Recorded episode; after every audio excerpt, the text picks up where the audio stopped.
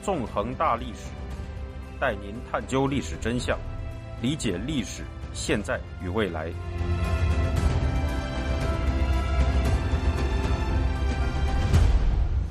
大家好，欢迎大家收听《纵横大历史》，我是主持人孙成。今天我们将继续进行韩战系列节目，讲述第三十四讲金氏王朝中。在上一讲中，我们回顾了北韩首脑金日成在一九五零年代如何运用政治手腕，对朝鲜劳动党内的国内派、延安派。苏联派等政治派系进行大清洗，从而使劳动党内仅剩下金日成所在的派系游击队派的过程。可以说，通过这些行为，金日成不但将自己变成了北韩国内的独裁者，也使他和苏联、中国的关系产生了相当大的变化。在这之后，北韩历史将会怎么发展呢？苏联。中国、北韩的三方关系又将如何演变呢？在这一讲中，我们就将回答这些问题。如上一讲所说，在一九五六年的八月宗派事件中，朝鲜劳动党内的苏联派与延安派试图发动政变，推翻金日成的统治，却败给了金日成的一系列政治手腕。尽管苏联和中国的代表团曾在同年九月到达平壤，对金日成进行了施压，要求他不得清洗苏联派和延安派，得到了金日成的同意，但在苏中代表团离开平壤后，金日成迅速违背了他此前在压力下做出过的承诺，于1957年至1958年展开了一场斯大林式的大清洗。屠杀、关押了一万人，将苏联派和延安派彻底毁灭。事实上，参与八月宗派事件的人士，大部分都属于与中共有历史渊源的延安派。延安派和苏联派在谋划推翻金日成时，也曾在中共方面得到毛泽东的同意。在金日成开始进行大清洗的1957年。仍然有大批的所谓的中国人民志愿军部队，即韩战期间开入朝鲜半岛的中共军队驻扎在北韩。然而，当金日成对延安派进行大屠杀时，这些中共部队却没有进行过多干预，反而在1958年撤离了北韩。这一切的发生是出于什么样的原因呢？促使中共做出从朝鲜半岛撤军决定的一大原因，与毛泽东试图在斯大林死后夺取国际共产主义运动的领导权有关。对于国际共运而言，斯大林曾是当之无愧的最高领袖，毛泽东、金日成则是听命于他的棋子。然而，在斯大林死后，毛泽东在很大程度上。成为了国际公运当中所谓革命经验最丰富的人，因此在斯大林死后，毛泽东就开始渐渐地显露出了他对苏联的不臣之心，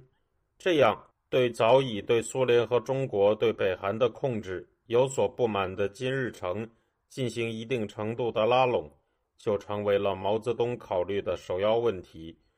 而延安派在北韩的安危。则成为了一个次要问题。值得一提的是，在一九五六年十一月时，北韩就曾自行提议，请联合国召集有关国家会议来解决朝鲜半岛的问题，显示了他试图绕开苏联和中国，自行解决朝鲜半岛问题的想法。事实上，自从韩战停战协定于一九五三年七月签订以后，美军和中共军。就已经开始不断撤离朝鲜半岛。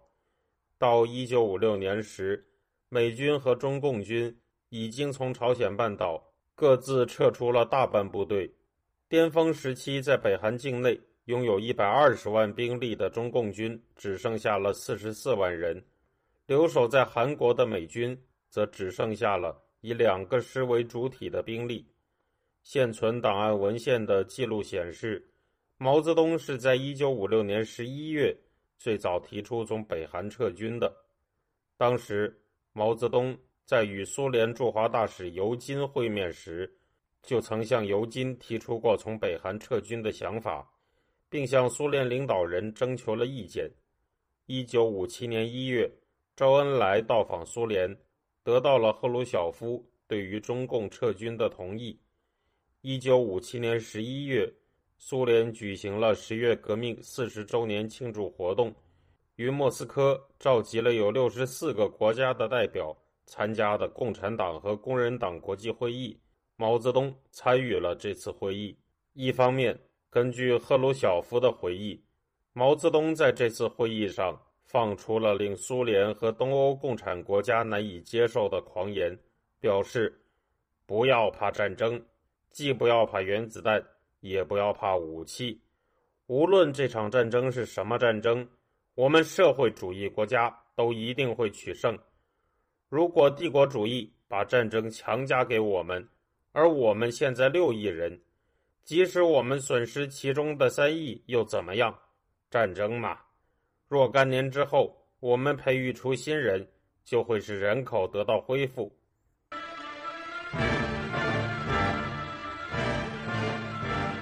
另一方面，毛泽东也在当时向同在莫斯科的金日成提出了撤军的动议。在十一月九日与金日成的会面中，毛泽东表示，去年他派彭德怀加入向北韩施压的苏中代表团，可以看成是对朝鲜劳动党内部事务的干涉，并说：“我们决定不再干这样的事。”此外，毛泽东还询问金日成，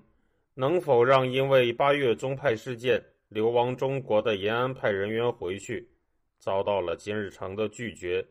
毛泽东也就没有再过多追问。正是在这次会面中，毛泽东提出了中共准备从北韩撤军的动议，并表示这样做能够使美军也从韩国撤走两个师。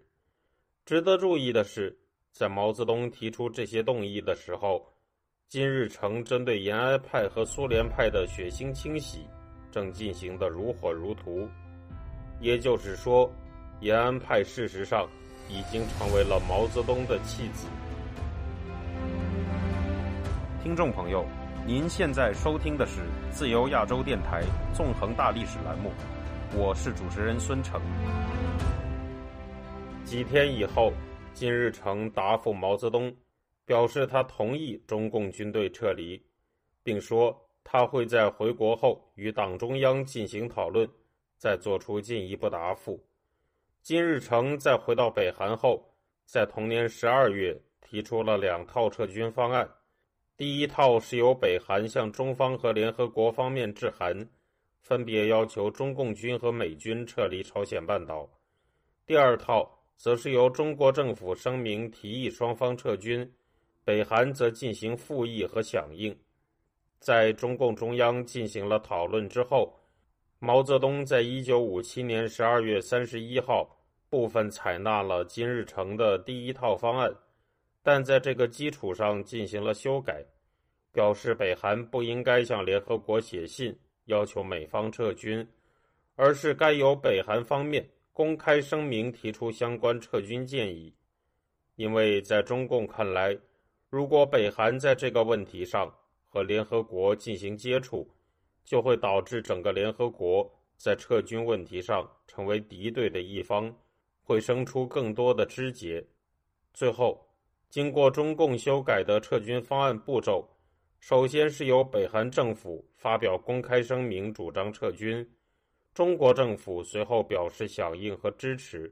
苏联政府则也表示支持，并提出召开有关国家会议的建议。最后，再由中国代表团访问北韩，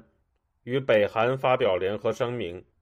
这样一来，就避免了北韩在撤军问题上和联合国的直接接触。随后，周恩来在一九五八年一月八日。向苏联驻华大使尤金上报了这个撤军方案。一月二十三号，尤金向中方转达了莫斯科方面的态度，表示苏联完全同意中国的意见。接下来，一切就完全按照苏联、中国、北韩三方协议出的剧本上演了。一九五八年二月十四号，周恩来率领代表团到访北韩，在次日开始和北韩方面进行有关撤军的协商。二月十九日，中国和北韩发表了关于撤军的联合声明。接下来，仍然在北韩的四十四万中共军队分成三个批次，在一九五八年三月十二日至四月二十五日、七月十一日至八月十四日和九月二十五日至十月二十六日，陆续撤出了北韩。一九五八年十月二十五日，当最后一列。装载着中共军人的列车从平壤出发时，金日成曾经率领北韩高层到场欢送。然而，这一片看上去的其乐融融，实际上是经过各种利益交换和算计才达成的。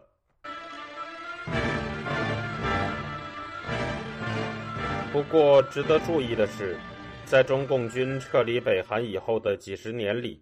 朝鲜半岛上实际上还有一小批以中国人民志愿军的名义活动的中国军人，这是因为，在一九五三年七月的停战协定签署之后，联合国在朝鲜半岛设置了名为“军事停战委员会”的机构，用于监督双方的停火。这个机构有联合国军、北韩军和中共军的代表参加。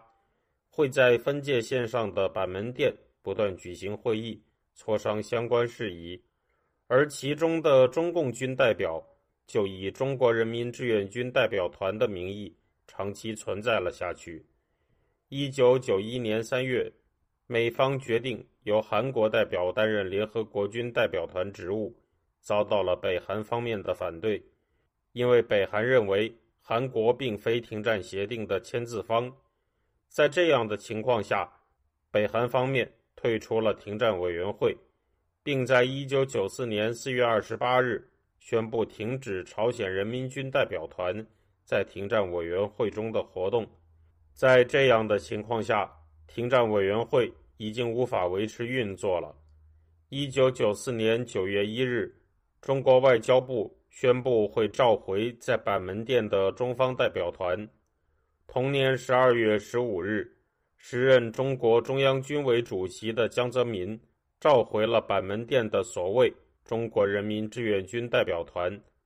这样，尽管中国方面未曾官方宣布过解散所谓的中国人民志愿军，但从这时候起，中共军队以这个与事实相差万里的名字在朝鲜半岛的活动。就算是彻底的告一段落了。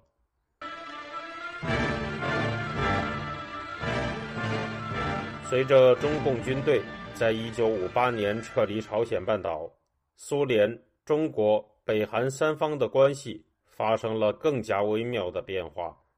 这个时候，毛泽东已经对苏联显露出了相当明显的不臣之心，苏联和中国的决裂即将发生。另一方面，金日成则终于摆脱了令他深感不安的中共大军，开始向苏联方面表达了展开更多军事合作的意愿。一九五八年五月二十八日，金日成在与苏联驻北韩武官基亚科诺夫谈话时，表示北韩的空军和海军很弱小，完全需要苏联的帮助。如果苏军总参谋部。认为有必要在北韩境内建设空军和海军基地，就可以马上进行。北韩方面则会提供足够的水泥。同处一个阵营的苏联、中国和北韩即将迎来一场连环背刺的大戏。这场大戏的结局，则是使斯大林通过韩战苦心经营起的那个体系走向了崩塌。